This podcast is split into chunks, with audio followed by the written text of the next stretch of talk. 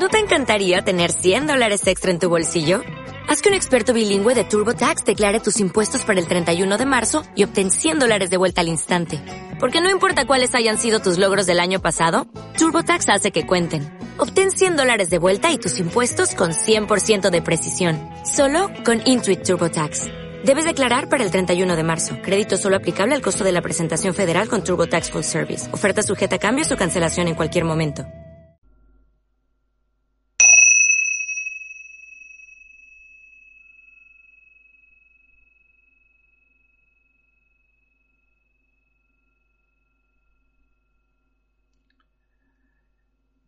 El raciovitalismo constituye el segundo periodo de la producción filosófica de Ortega. Supone la idea básica de un conocimiento arraigado en la vida. Un conocimiento que, eh, como os he comentado en anteriores ocasiones, es el instrumento regio, eh, la principal capacidad con la cual encaramos el mundo y conseguimos hacernos sitio en él. El raciovitalismo es una teoría del conocimiento que parte de la vida, no es solo racionalismo abstracto, ajeno a la realidad, como podría ser el que plantea Kant, ni es solo un vitalismo eh, asistemático e impulsivo, como era en Nietzsche. El raciovitalismo, más bien, lo que hace es poner en evidencia la estrecha e íntima unión entre razón y vida, entre razón e historia. Toda razón es vital, es decir, da cuenta de los hechos vitales, no solamente de los puramente biológicos, sino sobre todo de los biográficos, es decir, de aquello que en nosotros va más allá de la mera vida, del cumplimiento de unas funciones básicas de un ciclo vital, sino que eh, constituye una vida humanizada, una vida consciente, una vida como proyecto, una vida definida de acuerdo con ese apartado que hemos visto eh, ya y al que volveremos, que son las categorías de la vida. El hombre es un ser dotado de razón, pero de una razón que tiene que usar sobre todo para vivir. El hombre ha tenido que inventar la razón si no quería perderse en el universo. La vida es la realidad radical dentro de la cual se encuentran todas las demás realidades, que de un modo u otro arraigan de ella, brotan de ella. Y la vida, además, eh, no es una abstracción, sino la vida de cada cual, su existencia particular y concreta. Esa realidad humana, en su concreto vivir histórico, es el centro de la atención de la filosofía de Ortega, subrayando el carácter racional, en contra de Nietzsche, el carácter de eh, entendimiento que debe tener la vida. Vamos a ver ahora qué sentido le da Ortega y Gasset a la vida como realidad radical. La razón, en sentido tradicional desde Grecia hasta Kant, por lo menos hasta Kant, pasando por los racionalistas, se ha entendido como la facultad que capta la esencia de las cosas, lo inmutable. Se trata de una razón pura. Ortega y Gasset le da otro sentido. Para mí, afirma, la razón es el verdadero y riguroso sentido, toda acción intelectual que nos pone en contacto con la realidad. Es decir, por encima de la razón pura, reductora, está la razón vital, que es una misma cosa con el vivir. La razón vital es la misma vida humana que va más allá de la pura razón, porque no somos pura razón, no somos un mero intelecto, sino que nuestra conexión con el mundo se da a múltiples niveles y desde múltiples facultades que nos integran. Finalmente, la razón vital es constitutivamente histórica porque se hace en la historia. Esta razón histórica no es un hecho acabado, no es un dato, un factum, sino algo que fluye, que está en constante devenir. La vida es un quehacer, y un quehacer no cerrado, no acabado, sino constante. Siempre tenemos vida ante nosotros, incluso en la vejez, o vivimos con proyectos, o tenemos metas, o estamos perdidos. El punto de vista del filosofar de Ortega no es el mundo externo, como en el realismo, ni su conciencia, idealismo, sino la vida que constituye el dato radical del universo, y que hay que entender como la coexistencia del yo o subjetividad y su mundo. El dato radical no es mi existencia, no es el yo existo, el cogito cartesiano, sino mi coexistencia con el mundo. Yo coexisto, pienso, pero pienso algo que está fuera de mí con lo que quiero conectar. y esa conexión es lo que define la vida. Por lo tanto, lo primero que hay que hacer al filosofar es definir el sentido de mi vida. Hay que buscar las categorías del vivir, los conceptos que expresan la peculiaridad del ser humano. De ahí que el sentido que tiene la vida para Ortega lo podemos resumir de la siguiente manera en siete puntos. Primero, vivir es el modo de ser radical. La vida es la raíz de todas las cosas. A partir de ahí, todo lo demás crece. A la vida tenemos que referir todas las demás realidades. Segundo, vivir es encontrarme con el mundo, en el de ahora, haciendo lo que estoy haciendo en él no es nada abstracto, sino mi vida personalísima, intransferible, lo que nadie puede hacer por mí, la posición de la que nadie me puede desplazar, mi originalidad, mi mismidad, mi esencia. Mi vida consiste en ocuparme de este mundo mío, verlo, pensarlo, quererlo, odiarlo, estar triste o alegre, moverme en él, transformarlo o sufrirlo. Tercero, vivir es ocuparme de algo. Nuestra vida es una constante decisión y siempre decidimos para algo, con una finalidad en función de algo. Esto significa el conjunto de apetitos, pasiones e ilusiones que somos cada uno. Este vivir para algo supone tender hacia un futuro. Vivir es anticiparse, ir prefigurando lo que está por venir. No tanto lo que hemos sido, sino lo que deseamos ser. Lo que hemos sido está cerrado es algo determinado, no es espacio de libertad. El tiempo que tenemos por delante, el deseo, el proyecto, eso es lo que sí que eh, es un campo donde tenemos mucho que decir. Vivir es, por tanto, anticiparse, ocuparse de algo o, en la gráfica expresión castellana, preocuparse. Cuarto, vivir es un continuo quehacer. Nada se nos da hecho. Necesitamos hacérnoslo cada uno, la vida es un problema que necesitamos resolver. Por eso la vida tiene que proyectarse. No es algo que esté prefijado, es siempre imprevista. De ahí su carácter de proyecto. El mundo abre un abanico de posibilidades y el hombre se siente forzado a elegir lo que quiere hacer, cómo realizar su proyecto. En definitiva, la vida es libertad. Quinto, vivir es un problema. Cada uno de nosotros es un problema. El hombre es de hecho el problema de la vida. Encontrarse viviendo es pues encontrarse uno viviendo sin saber cómo ni por qué. Encontrarse con las cosas en torno a uno mismo que siempre son problemáticas. Sexto, vivir es encontrarse así, ser transparente, ser patente a uno mismo, vivirse, sentirse vivir, donde en un mundo donde el yo no es el único sujeto, puesto que también ese carácter de sujeto lo reviste el mundo. La vida entonces es esencialmente conciencia, reflexión, darse cuenta, percatarse de uno mismo y del mundo que le rodea, del yo y de la circunstancia. 7. Vivir es coexistencia y convivencia. Vivir una cosa de otro, apoyarse mutuamente, conllevarse, tolerarse, alimentarse, compartir. La realidad concreta es la del individuo en comunidad vital con todos los demás individuos. El individuo aislado y la comunidad genérica son puras abstracciones. Hemos sido arrojados a una vida que supone una totalidad, persona, mundos, circunstancias, etc.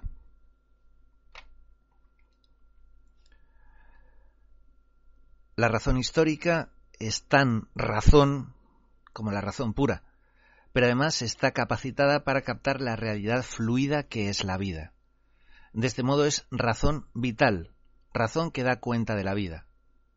Están unidas la razón, la vida y la historia. Esa razón vital, esa razón que pretende conectarse con todas las dimensiones que influyen en nosotros y que nos configuran y que nos hacen ser lo que somos, inevitablemente tiene que captar eh, la dimensión histórica constituyente de nuestro, de nuestro ser, porque somos eh, seres eh, conectados con la historia en dos sentidos. Podemos hablar de historia en un sentido grande, la historia con mayúsculas, como pues el devenir de las civilizaciones, imperios, momentos, etcétera. Es decir, esa, esa historia a lo grande a la cual nos hemos incorporado en un momento determinado. Nos influye porque marca preocupaciones, marca problemas. Siempre, inevitablemente, la historia gravita sobre nosotros. Pero luego tenemos además esa otra historia que, en castellano se designa con el mismo término, cuando, por ejemplo, en el ámbito anglosajón, pues tenemos el story en sentido eh, narrativo y el history como lo que hace un momento definía como historia con mayúsculas. Hay una diferenciación. Esa historia eh, con minúsculas es la historia personal, es el pasado, es nuestra experiencia, es lo que hemos vivido, eh, asimilado, aprendido eso que también nos ha constituido, ese pasado que nos hace ser lo que somos y que nos aboca a eh, adoptar una posición determinada frente a lo que está por venir. Bueno, pues evidentemente la razón vital tiene que integrar esas dos dimensiones, la historia personal, la historia colectiva que nos desborda. La razón vital, que constitutivamente es razón histórica, se diferencia de los otros tipos de razón, razón pura, razón sustantiva, razón instrumental, etc., en que no se dirige fundamentalmente a lo hecho, al factum, a lo fatal, eh, sino que se refiere más bien al hacerse, al irse haciendo, eso que, eh, bueno, ese mm, cultísimo políglota que es eh, Ortega sintetiza con la expresión italiana el fieri, que no tiene nada que ver con las fieras, sino con el, el la obra que se está eh, realizando a sí misma, que se está desplegando ante nosotros. No puede haber oposición entre razón y vida. La razón no puede ni debe aspirar a sustituir a la vida. La razón es una razón viva y espontánea, como el ver o el palpar. Por eso la razón pura debe ceder su imperio a la razón vital. Nuestra tarea, el tema de nuestro tiempo, es ir convirtiendo la razón pura en razón vital. Desde Grecia se había entendido la razón como una facultad que capta la esencia inmutable de las cosas, el ser, lo abstracto, el concepto. Esta postura culmina en la razón matemática de los racionalistas del siglo XVII, Descartes o Pascal máximamente, y en la razón pura de Kant. Pero la razón matemática, la razón exacta, se hace matematizante en el curso del tiempo y se vuelve incapaz de captar las realidades cambiantes, inexactas y temporales de las cosas, de la vida. Por eso han surgido esos irracionalismos que son como la, eh, la abdicación de la función de la razón y la afirmación sin más de la vida. Ortega no va contra la razón, sino contra el racionalismo. Razón, dice en Historia como Sistema, razón es toda acción intelectual que nos pone en contacto con la realidad por medio de la cual topamos con lo trascendente. Razonar significa referir algo a la totalidad de mi vida. La vida misma, cuando se inserta en su contexto, es cuando se razona y se entiende. Por eso la vida misma funciona como razón. Esa razón vital me lleva a comprender al hombre en una dimensión más compleja que la definición estática de la razón pura. Yo soy yo y mi circunstancia. Un interesante ejercicio mental para, para asumir lo que nos está presentando aquí Ortega es pensar en, bueno, todos hemos conocido gente rara o gente que hacía cosas raras o gente cuyo planteamiento, cuya personalidad, cuya acción nos, nos ha chocado en algún momento. Por cierto, espero no ser yo eh, quien sirva como, ejemplo de este tipo de personas extravagantes y a lo mejor hemos tenido mm, la experiencia o la suerte de saber, enterarnos que nos haya llegado algo que a esa persona le ocurrió y que explica por qué esa persona es así o actúa así o se manifiesta de tal manera. Una vez que, vislumbramos en el pasado, en las circunstancias, en lo sucedido, decimos, ah, ahora entiendo a, la persona X que sea, porque su uh, vivencia previa explica su realidad presente ese entender eh, la causa que produce el efecto que constatamos en una persona es un ejercicio de primer orden de, eh, de aplicación de esa razón vital orteguiana. Es entender la circunstancia que configura al yo. Ese eh, yo soy yo en mi circunstancia y si no la salvo a ella, si no la asumo, si no la integro, si no la sintetizo, no me salvo yo. Es la fórmula de Ortega de, su, primer, eh, su primera publicación importante, su primer libro, que son las Meditaciones del Quijote de 1914. Y quiere expresar la interrelación obligada del yo con el mundo como un todo concreto e indiviso, irrepetible, del cual hay que partir para entender al hombre y al mundo. El núcleo realidad radical de este todo unitario y circunstanciado es la vida misma del hombre. Yo, soy yo. En la filosofía de Ortega la vida se individualiza, se subjetiviza, eh, no tiene la trascendencia social que le daba, por ejemplo, Nietzsche a sus implicaciones morales. El hombre tiende a su yo, hacia su mismidad, ser uno mismo. La persona humana tiene que ser auténtica y conservar su vida íntima, su conciencia, sin perder la visión del mundo exterior. Pero yo soy yo y mi circunstancia. Mi vida no, no soy yo solo, sino toda la realidad que me rodea. Mi vida es una totalidad, una interconexión. No hay un sujeto aislado, sino un sujeto que está en relación con un mundo a través de eh, infinitos y complejos lazos. La circunstancia, de latín circumstantia, el espacio habitable en torno a mí, es todo lo que interviene en la vida del hombre y es utilizado por él para hacerse a sí mismo. La circunstancia es el tiempo, el tiempo presente sobre todo. El pasado y el futuro solo tienen sentido y son algo en la medida en que se hacen presentes en algún modo. Por ejemplo, el pasado en los recuerdos o el futuro en los proyectos. La vida es definida siempre en términos de presente. Mi circunstancia es todo lo que no soy yo. Los demás, los usos sociales, las creencias, las ideas, las opiniones, todo lo que aparece a mi alrededor. Mi circunstancia es el horizonte de totalidad, mi vida como pieza del mundo. Y mi circunstancia es inseparable de mi yo. Mi vida se va haciendo con las circunstancias. Estas son yo viviendo con ellas y en función de las cosas mi contexto es parte de mí y es lo que me configura como lo que soy. La vida humana, por tanto, es un proyecto. Tiene forma poética, es como un eh, poema en el sentido de que un hombre tiene que inventar, crear lo que él va a ser. El hombre no es nada hecho sino un continuo qué hacer. Se proyecta hacia el futuro construyendo su modelo en el presente, es un constante hacerse. Y el destino de la vida humana es salvarse, pero entendamos ese salvarse, esa intención soteriológica, eh, no desde una dimensión trascendente, religiosa, como podíamos haber visto en los filósofos del medievo, San Agustín y Santo Tomás. No, no se trata de salvarse, eh, salvar el alma, de una salvación ultraterrena, de una conexión con el más allá, sino justamente todo lo contrario, un salvarse que es eh, situarse gozosamente en la realidad presente, una salvación inmanente, tenemos que salvarnos eh, justamente de la sin razón, del sinsentido, del absurdo. Eh, hay una, cita de una de esas películas raras que a mí me encantan, eh, Potlag, de Nikos Fergitsis, donde se dice, entre otras muchas citas impresionantes, es un film lleno de filosofía, que el infierno es la imposibilidad de la razón, es decir, la imposibilidad del sentido, la imposibilidad de decir que nuestra vida es valiosa, que nuestras metas son valiosas, que somos responsables de nuestras acciones. El sinsentido nos destruye. El sinsentido es la locura y la locura en su peor eh, dimensión, puesto que está esa otra locura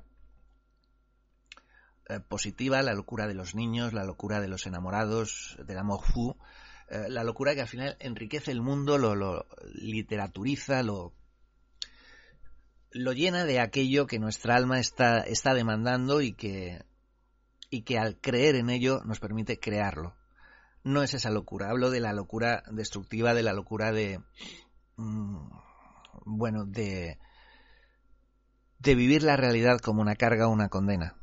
De eso es de lo que hay que salvarse. Puesto que vivir es encontrarse perdido entre las cosas y no tener nada seguro y fijo. En medio de esa desorientación, de ese naufragio moral, el hombre tiene que salvarse, es decir, ser plenamente uno mismo. De ahí que las dos categorías del destino humano sean mismidad y autenticidad. Bueno, hasta aquí el audio de hoy. Eh, el, próximo hablaremos ya del, contenido puntual del texto de, de Ortega. Eh, ese texto, pues os lo expondré a continuación de este audio, pero mm, bueno, de momento es para una lectura, para una primera lectura, entiendo yo que, menos que darle dos, eh, reposada, simplemente, mm, bueno, familiarizándonos con, con la problemática que trata Ortega. Puede parecer muy abstracta, pero él consigue eh, explicarla y hacerla aterrizar en, conceptos comprensibles. Entonces, eh, bueno, ya os, pondré para qué fecha recomiendo que se haga el, el resumen. Eh, nuevamente, insisto, voluntario, como todas las actividades que tengan lugar durante este confinamiento. pero bueno, por periodizarlo y que al final no se quede toda la tarea mm, agolpada al final de este periodo y sea ya irrealizable. Eh, gracias por vuestra atención. Entiendo que estamos viendo cuestiones abstractas y, bueno, la filosofía es así. Y creo que con todo, con todo puede ser enormemente inspiradora, pues porque ahora mismo estamos viviendo circunstancias de las que tenemos que salvarnos, que tenemos que poner en su perspectiva y que nos, nos demandan un esfuerzo de creatividad, un esfuerzo de eh, de poesía en el sentido griego de poiesis, de eh, incorporar al mundo lo que nos revela un mundo como valioso. Tenemos que ponernos las gafas filosóficas, mirar y decir, uff, es un espectáculo dramático, pero al final como del cine saldremos y podremos comentar y hacer forum. Yo lo estoy deseando, no veo el momento de recuperar las clases, pero aunque no lo vea en el horizonte, llegará. Señores alumnos, eh, repito una vez más, muchas gracias y cuídense.